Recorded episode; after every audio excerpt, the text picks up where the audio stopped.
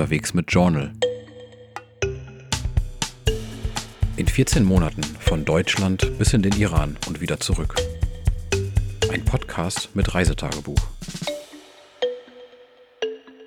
Hallo und herzlich willkommen zu einer neuen Episode Unterwegs mit Journal. Mein Name ist Michael und in diesem Podcast nehme ich dich Folge für Folge mit auf meine Reisen. Immer wenn ich unterwegs bin, dann führe ich mit viel Herzblut ein ausführliches Reisetagebuch. Mein Journal. Und daraus lese ich hier vor.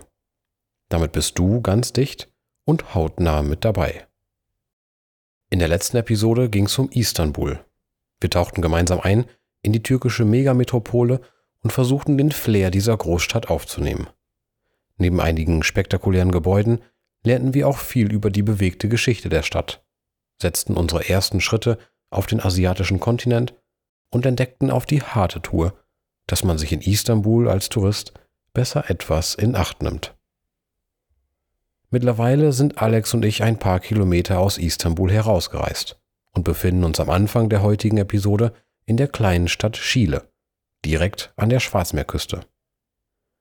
Heute erfahrt ihr, wie wir es von dort nach Ankara geschafft haben und auch, weshalb wir in der türkischen Hauptstadt auf einmal das Gefühl hatten, dass ein weiterer Mann bei uns im Hotelzimmer stehen würde. Und zum Ende der Episode lernen wir, wie die moderne Türkei entstanden ist und was Mustafa Kemal Atatürk damit zu tun hatte. Bevor es losgeht, noch zwei kleine Hinweise. Auch zu dieser Folge könnt ihr euch wieder einige Fotos aus Chile und aus Ankara anschauen. Wenn ihr diese Episode auf meiner Website hört, dann scrollt einfach ein bisschen nach unten. Ansonsten klickt in den Show Notes auf die Galerie zur Episode. Außerdem findet ihr in dieser Galerie heute auch zwei Karten zur Reiseroute dieser Episode. Das sind digitalisierte Versionen meiner handgezeichneten Karten aus dem Journal. Und nun wünsche ich euch viel Spaß beim Zuhören. Episode 21 Start in Anatolien vom Schwarzen Meer bis nach Ankara. Geschrieben am 25. Juli 2018. Eine Pension in der türkischen Küstenstadt Chile. Als ich aufwachte, war direkt klar, dass irgendetwas überhaupt nicht stimmte.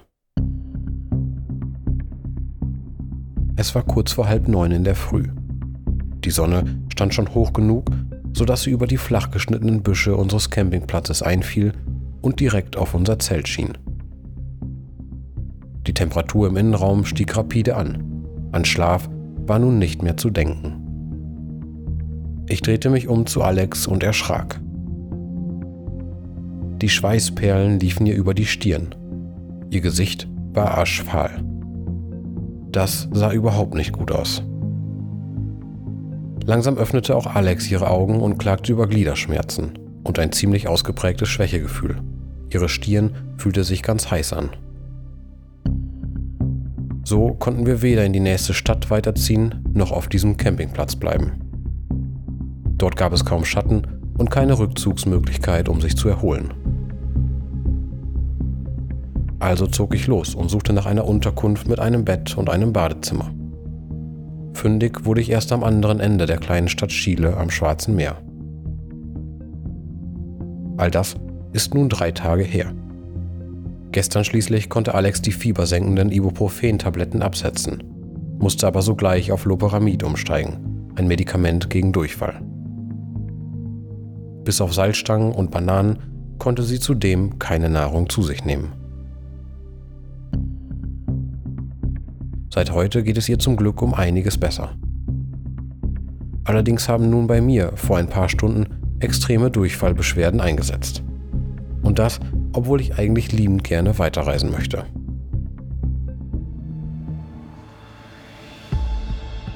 Es ist schon etwas sonderbar. Seitdem wir in der Türkei angekommen sind, leiden wir mal mehr, mal weniger an Magen- und Verdauungsproblemen. Der joghurthaltige Ayran und der ziemlich starke türkische Schwarztee waren schon auf der Liste der Verdächtigen. Genauso wie eingelegte Oliven, ein relativ rasser Weichkäse und diverse dem Essen beigegebene Gewürze. Durch Ausschlussverfahren konnten wir in den letzten zwei Wochen eigentlich alles und somit wiederum auch nichts von dieser Liste streichen. Jetzt ist fraglich, wann wir hier überhaupt weiterkommen. In meinem aktuellen Zustand kann ich mich kaum für mehr als 10 Minuten von einer Toilette wegbewegen. Das ist keine allzu gute Voraussetzung für einen Reisetag. Gestern, als es mir noch gut ging, hatte ich beim hiesigen Friseursalon mit dem Namen Yassin für 21 Uhr einen Termin vereinbart. Dort sprach niemand Englisch und auch ein Verständigungsversuch mit einer vom Chef angerufenen Person scheiterte. Also versuchte ich es auf Türkisch. Zum Glück hatte ich schon ein paar Zahlen gelernt. Beş altı Millimeter, also 5-6 Millimeter, sagte ich, während ich auf meine Seite und meinen Hinterkopf deutete. Üç Zentimeter, sprich 3 Zentimeter, und ich griff mir oben am Kopf in mein Haar. Daraufhin nickte ich ein Instagram-Foto ab, das mir die Belegschaft vorhielt und ungefähr in die Richtung meiner Vorstellung ging. Und dann ging es auch schon los. In den nächsten 50 Minuten kümmerte sich der 18-jährige Mohammed um mein in den vergangenen fünf Monaten in ungeahnte Längen gewachsenes Haar. Ohne dass wir uns großartig unterhalten konnten, stutzte und föhnte er. Und ganz am Ende, als ich in den Spiegel blickte, da konnte ich mir ein kleines Lächeln nicht verkneifen. Eine hart definierte Undercut-Frisur zeichnete sich dort auf meinem Kopf ab. Eine Frisur, die hier in der Türkei derzeit bei vielen jungen Männern äußerst beliebt ist. Die sich mittlerweile in Chile immer stärker entfaltende Hitze macht uns unterdessen stark zu schaffen. Doch das ist noch nicht einmal das Schlimmste. Jeden Tag, immer wieder aufs Neue, gibt es diesen einen Moment. Irgendwann kurz nachdem die Sonne untergegangen ist. Die Temperatur der Luft ist dann von dieser erdrückenden Hitze auf eine wahrhaftig erfrischende Kühle abgesunken. Voller Freude und Erleichterung möchten wir die Fenster unseres Zimmers aufreißen, diesen voller Herrlichkeit beinahe funkelnden Sauerstoff in unser stickiges Apartment einladen und jeden Atemzug dieser erfrischend frischen Luft genießen. Leider, und um ganz ehrlich zu sein, fühlt es sich immer wieder wie ein von Mutter Natur genauestens eingespieltes Schauspiel voller Häme und Zynismus an. Ist dieser Moment auf die Minute deckungsgleich mit dem Zeitpunkt, an dem Hunderttausende Mücken in und um Chile herum aus ihrem Schlaf erwachen. Vom Bluthunger getrieben, surren sie durch die sich doch gerade erst abgekühlte Luft. In einer Mischung aus einer vom brennend heißen Tag erzeugten Sehnsucht nach Abkühlung und einer fatalistischen Resignation liegen wir dann stets wie auf dem Präsentierteller in unserem Bett. In der Nacht wachen wir dann irgendwann als geschändete Opfer der Blutsauger auf und sind von juckenden, roten Pusteln überzogen.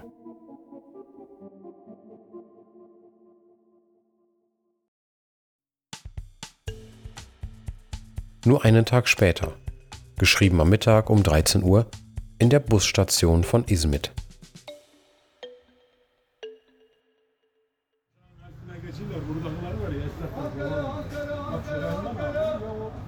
Das ist schon ein ganz besonderer und aus Alex und meiner Perspektive heraus auch ein ganz skurriler Ort, an dem wir nun gelandet sind.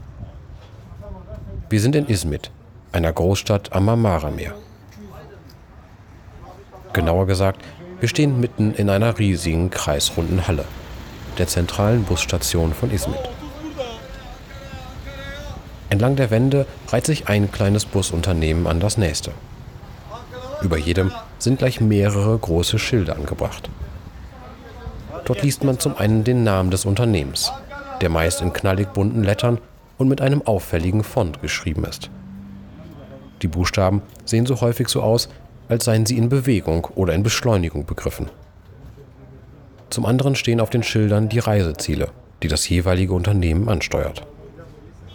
Dazwischen gibt es ein paar Kioskläden, einen Imbiss und einen Teesalon. Nun ist dieses Setting alleine schon skurril genug wenn man bislang nur Busbahnhöfe aus Europa kannte. Doch es ist die Atmosphäre, die diesen Ort hier so außerordentlich werden lässt. Denn diese Busstation ist mehr eine Markthalle, mehr ein Bazar als irgendetwas anderes. Hier gibt es keine von außen festgelegte Ordnung. Hier gibt es keine neutralen Ticket oder Informationsschalter, an die sich jeder wenden kann. Ganz im Gegenteil treffen in dieser Busstation einfach Angebote auf Nachfrage. Und zwar ungeordnet, regellos, anarchisch.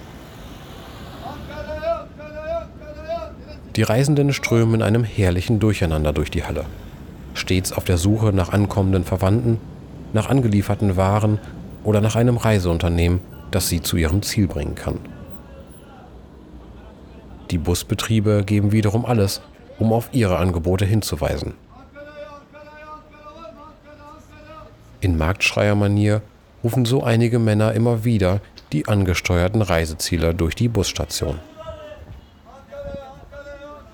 Als wir vor ein paar Minuten etwas suchend in der Hallenmitte standen, da fragte uns schon ein Mann, Nereye? Wohin möchtet ihr? Nach Ankara, antworteten wir. Er machte eine einladende Handbewegung und führte uns geradewegs zum Verkaufsstand seines Reiseunternehmens.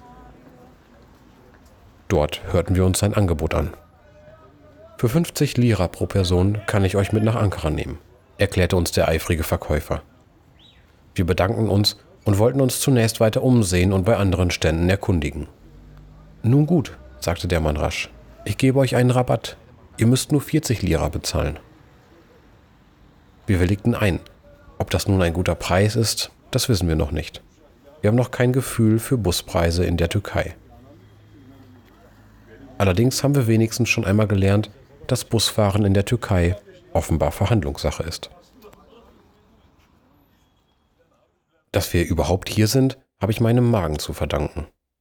Meine Verdauungsprobleme hatten sich bis heute Vormittag nämlich derart stabilisiert, dass ich mir die Abreise aus Chile zutraute. Und so sind wir nun schon seit fünf Stunden unterwegs. Es war alles andere als leicht, von Chile aus bis hierher nach Izmit zu trampen. Der gesamte Fernverkehr, der von Istanbul nach Osten ins Landesinnere strebt, fährt auf einer Hauptstraße, die viele Kilometer südlich der Schwarzmeerküste verläuft. Dementsprechend waren Alex und ich für lange Zeit auf wenig befahrenen Regionalstraßen unterwegs, mussten häufig lange an einsamen Orten ausharren und konnten oft nur für ein paar Kilometer in einem Auto bleiben. Den Anfang machten heute früh zwei Fenstermonteure, die uns am wie ausgestorben wirkenden Ortsausgang von Chile aufgabelten. Unser Gepäck konnten wir auf der offenen Ladefläche festschnallen und dann zu den freundlichen Handwerkern zusteigen. Nach etwa fünf Minuten und gerade einmal zwei gefahrenen Kilometern endete die gemeinsame Fahrt allerdings auch schon wieder. Wir standen nun an der Kreuzung zur Schnellstraße mit der Nummer D20. Hier hielt kurze Zeit später der nächste Lieferwagen für uns an. Dieses Mal waren es gleich fünf Arbeiter, die sich auf zwei Sitzreihen verteilt hatten und zwei Plätze für uns freimachten. Wieder fühlten wir uns in guter Gesellschaft, versuchten uns mit einigen Bruchstücken Türkisch an etwas Smalltalk und wurden von ihnen zu einer Cola eingeladen. Einzig der Fahrer sorgte für etwas Unbehagen, denn er schien sich eher in einem tiefer gelegten Rallye-Auto zu wähnen als in dem hochgebauten Lieferwagen, in dem wir wirklich saßen. Schon bald verließ er die D20, um fortan auf einer kurvenreichen Straße entlang der Küste einige Meter zu sparen. Am absoluten Limit raste er durch die engen Wendungen der Nebenstraße, sodass ich hin und wieder Angst hatte, wir könnten jeden Moment ausbrechen und in die Leitplanke krachen. Obwohl die Reifen mehrfach laut quietschten, ging alles gut. Nach etwa einer halben Stunde stiegen wir aus und waren nun in Ava, einer kleinen Siedlung direkt am Schwarzen Meer. Um zurück zu D20 zu kommen, mussten wir ein gutes Stück aus Ava herauslaufen. Wieder zurück an der Schnellstraße warfen wir einen Blick auf unsere Karte. Wir sahen, dass wir der D20 noch ungefähr 40 Kilometer weiter nach Osten bis zu einer Wegeskreuzung in Kandira folgen mussten. Ab dort könnten wir dann nach Süden weiterfahren. Wir hatten unsere Karte gerade verstaut. Da hielten schon drei junge Männer für uns an. Auch sie waren ungemein freundlich und hilfsbereit. Allerdings bog dieses Gefährt ebenfalls nach nur wenigen Metern von der Schnellstraße ab. Vielleicht wieder ein alternativer Weg entlang der Küste? fragten wir uns. Aber nein, nur wenig später mussten wir aus dem Auto aussteigen und waren in Kadikoy, ein winziges Dorf, ganze fünf Kilometer von der D20 entfernt.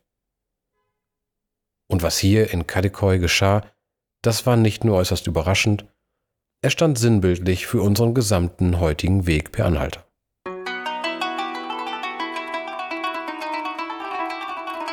Als wir unser Gepäck aus dem Kofferraum gehievt hatten und sich der Pkw mit den drei Männern langsam von uns entfernte, standen wir an der einzigen Kreuzung von Kadekoi.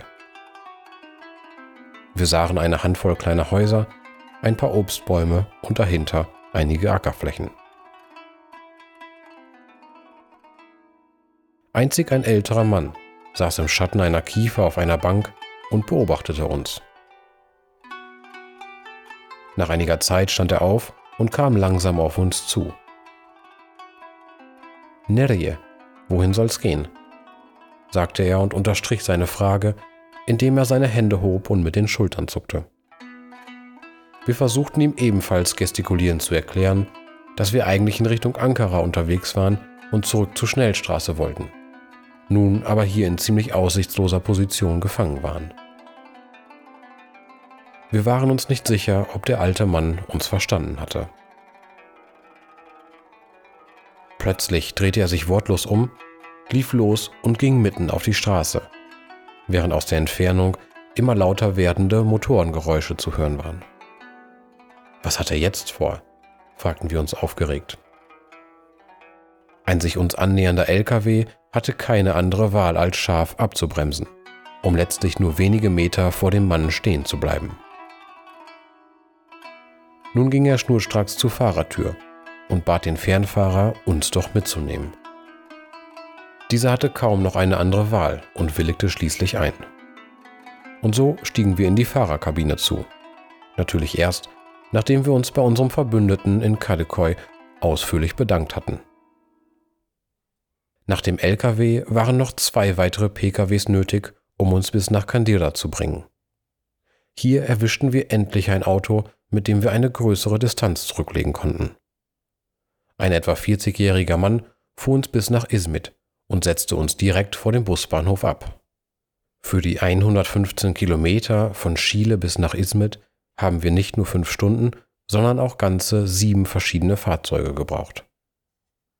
Auf diesem langen Weg fielen uns gleich mehrere Dinge auf.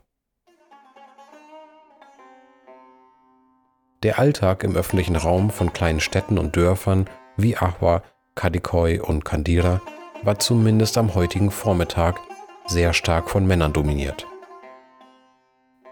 Männer liefen dort über die Straßen, Männer saßen in den Teestuben und Männer fuhren in den Autos. Das war so augenscheinlich, dass ich Alex sogar einmal fragte, wo wohl all die Frauen gerade sein könnten. Außerdem wurde schnell klar, dass nur wenige Kilometer von der Weltstadt Istanbul entfernt Englisch kaum noch als Hilfsmittel dienen kann. Deshalb greifen wir immer wieder zu dem kleinen Mini-Wörterbuch Türkisch-Deutsch, in dem wir uns einige der wichtigsten Vokabeln fürs Trampen selber zusammengeschrieben haben. Neben den Zahlen von 1 bis 10, Wörtern wie Autobus für Bus oder Araba für Auto, steht dort auch zum Beispiel die Phrase Nereye gidiyorsun? Wohin fährst du? Für den Smalltalk im Auto haben wir uns Nasselson. Wie geht es dir? Nere Lisinis? Woher kommst du? Und Antwortmöglichkeiten wie Çok güzel, sehr gut oder auch Kötü, schlecht, notiert. Mit diesen Bruchstücken versuchen wir uns durchzuschlagen, müssen aber doch immer wieder zugeben, Türkische bilmiyorum. Ich kann kein Türkisch. Trotz all dieser Kommunikationsschwierigkeiten konnten wir dennoch bei jeder Begegnung heute spüren, dass die Menschen uns liebend gerne helfen wollten und extrem freundlich zu uns waren.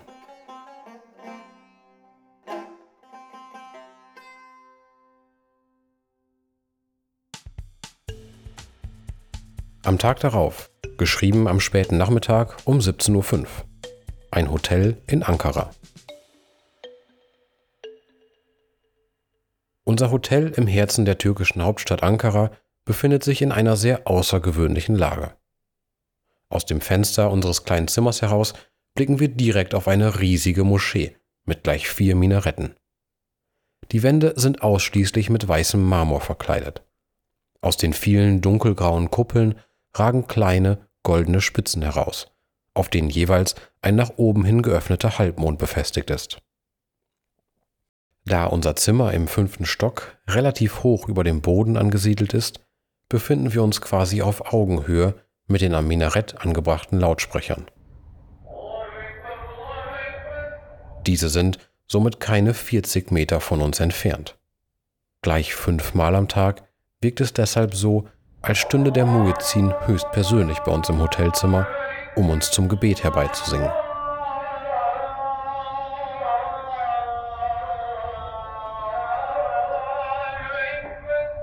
Die Gebetszeiten variieren im Verlauf eines Jahres und richten sich stets nach dem Sonnenstand. Das erste Gebet des Tages findet zur Morgendämmerung statt. Das zweite zur Mittagszeit, nachdem die Sonne ihren höchsten Punkt überschritten hat. Das dritte Gebet wird am Nachmittag verrichtet, wenn die Schatten lang genug geworden sind. Das vierte dann nach dem Sonnenuntergang und das letzte das fünfte Gebet des Tages wird nach der Abenddämmerung geführt.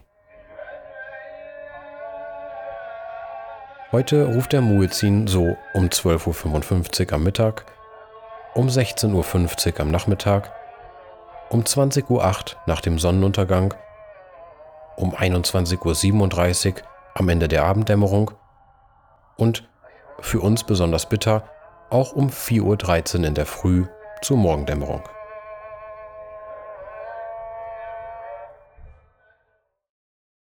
Gerade einmal drei Häuserblöcke von unserem Hotel und der riesigen Moschee entfernt, beginnt ein wuseliges Treiben sondergleichen.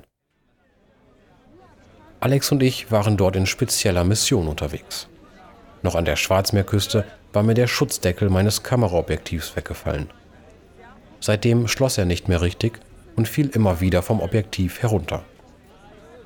Vielleicht, so hofften wir, konnten wir irgendwo in diesem basarähnlichen Viertel von Ankara Ersatz finden. Tausende Menschen drängelten sich in engen Straßen und Gassen an kleinsten Shops vorbei und kämpften dabei gegeneinander ums Vorwärtskommen. Es roch dort nach den Abgasen der vorbeifahrenden Autos, nach den Plastikverpackungen aus den Geschäften und an manchen Ecken nach gebratenem Kebabfleisch. Wir fragten uns durch, zeigten vielen Leuten den defekten Objektivdeckel und wurden von einem Shop zum nächsten geschickt. Irgendwann fanden wir in diesem Tohuwabohu einen beinahe antik wirkenden Elektrohandel. Der Chef des Ladens, ganz offensichtlich ein begeisterter Bastler seines Fachs, hielt das auf seiner Visitenkarte aufgedruckte Versprechen nach einem professionellen Service. Anstatt uns einen neuen Deckel anzudrehen, wählte er einen ganz anderen Weg.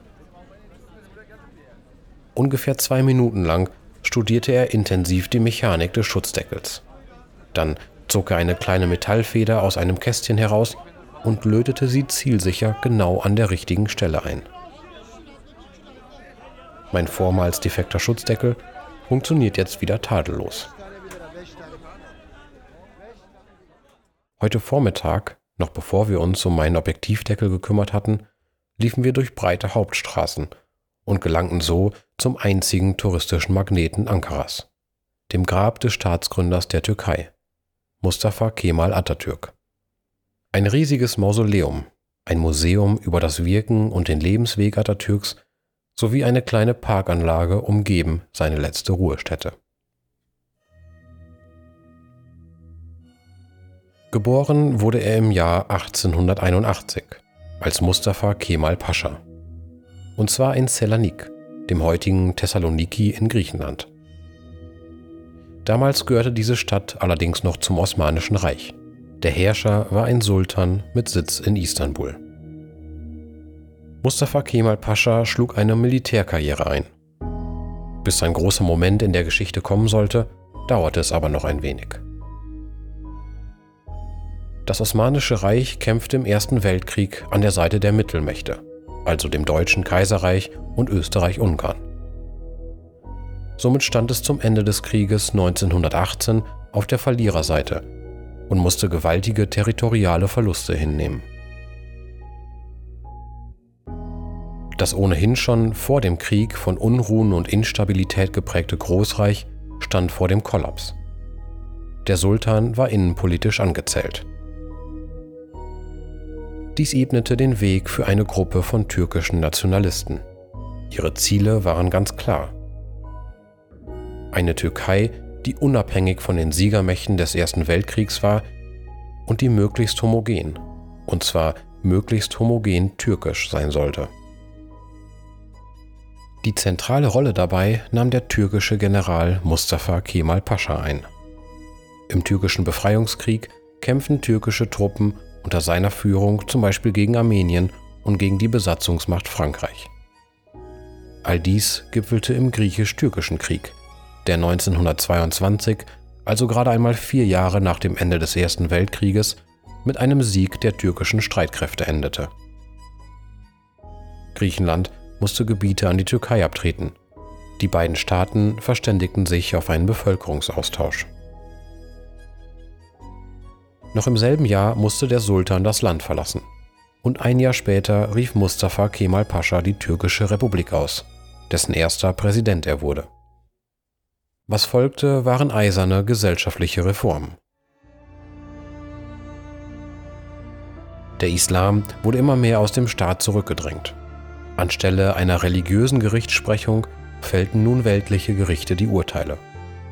Und zwar auf der Grundlage des Schweizer Privatrechts, des italienischen Strafrechts und des deutschen Handelsrechts. Ziel war ein säkularer Staat nach westlichem Vorbild. Frauen und Männer wurden rechtlich gleichgestellt und ab 1930 erhielten Frauen das Wahlrecht. Der gregorianische Kalender wurde eingeführt und ersetzte die islamische Zeitrechnung. Ab 1925 war es nicht mehr erlaubt, als Mann einen Fes oder einen Turban als Kopfbedeckung zu tragen. Stattdessen sollte ein westlicher Hut den Platz einnehmen. Ja, sogar das Schriftbild änderte sich. Denn bis zur sogenannten Buchstabenrevolution schrieb man die türkische Sprache mit arabischen Schriftzeichen. Erst seit 1929 wird sie wie heute mit lateinischen Buchstaben notiert. Die Türkei war damals ein Einparteienstaat. Politischen Wettkampf, den gab es nicht. Widerstände gegen die tiefgreifenden Reformen ließ Mustafa Kemal Pascha gewaltsam niederschlagen. Im Jahr 1934 stand noch eine letzte Reform an. Das Namensrecht wurde grundlegend geändert. Bislang war es in der Türkei üblich, dass der gegebene Name durch zwei vorgestellte Beinamen ergänzt wurden. Diese gaben Auskunft darüber, wer der Vater war und wessen Stamm man angehörte. Nun wurde jeder türkische Staatsbürger dazu verpflichtet, einen Nachnamen zu wählen. Und ab sofort nur noch den gegebenen Namen als Vornamen und den neuen Nachnamen zu führen. Die Nationalversammlung schlug in diesem Zug für Mustafa Kemal den Nachnamen Atatürk vor, also den Namen, unter dem er auch heute noch bekannt ist. Atatürk bedeutet Vater der Türken. Und als solcher wird er auch noch heute, 80 Jahre nach seinem Tod im Jahr 1938, in der ganzen Türkei verehrt. Er ist hier omnipräsent, ist auf großen, staatsmännisch aussehenden Porträts in fast jedem Lokal des Landes zu sehen. Nach wie vor stehen in der Türkei herabsetzende Äußerungen über Atatürk unter Strafe. Eine kritische Auseinandersetzung mit der Figur Atatürk oder mit den historischen Vorgängen rund um seinen Lebensweg war somit hier an seiner Ruhestätte natürlich nicht zu erwarten. Vielmehr ging es dort um die Glorifizierung sämtlicher Taten des ehemaligen Präsidenten, um ausgeschmückte Erzählungen rund um Heldentaten aus dem Ersten Weltkrieg und aus dem türkischen Befreiungskrieg und um die Verklärung seiner gesellschaftlichen Reformen. Das war Episode 21 Staat in Anatolien vom Schwarzen Meer bis nach Ankara. Beim nächsten Mal reisen wir noch ein gutes Stück weiter nach Süden. Dort lernen Alex und ich die sich drehenden Derwische von Konya und damit einen jahrhundertealten Sufi-Orden kennen.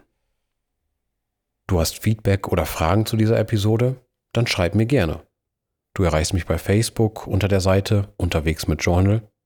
Kannst mir eine E-Mail schreiben, feedback at unterwegs-mit-journal.de. Kannst mir einen Kommentar auf meiner Website hinterlassen, unterwegs-mit-journal.de oder erreichst mich bei Instagram unter dem Namen Farben dieser Welt. Alle Links dazu findest du auch in den Show Notes. Dir gefällt dieser Podcast? Dann lass es mich gerne wissen. Du kannst mir auf Spotify folgen und auch Sterne vergeben. Das gleiche geht bei Apple Podcasts, wo du zusätzlich auch eine kleine Review schreiben kannst. Und noch einmal der kleine Hinweis, Bilder und Karten zur heutigen Folge gibt's in der Galerie zur Episode. Das war's für heute. Ich freue mich schon auf die nächste Episode. Bis dann.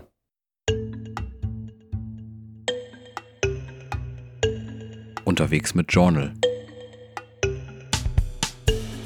In 14 Monaten von Deutschland bis in den Iran und wieder zurück.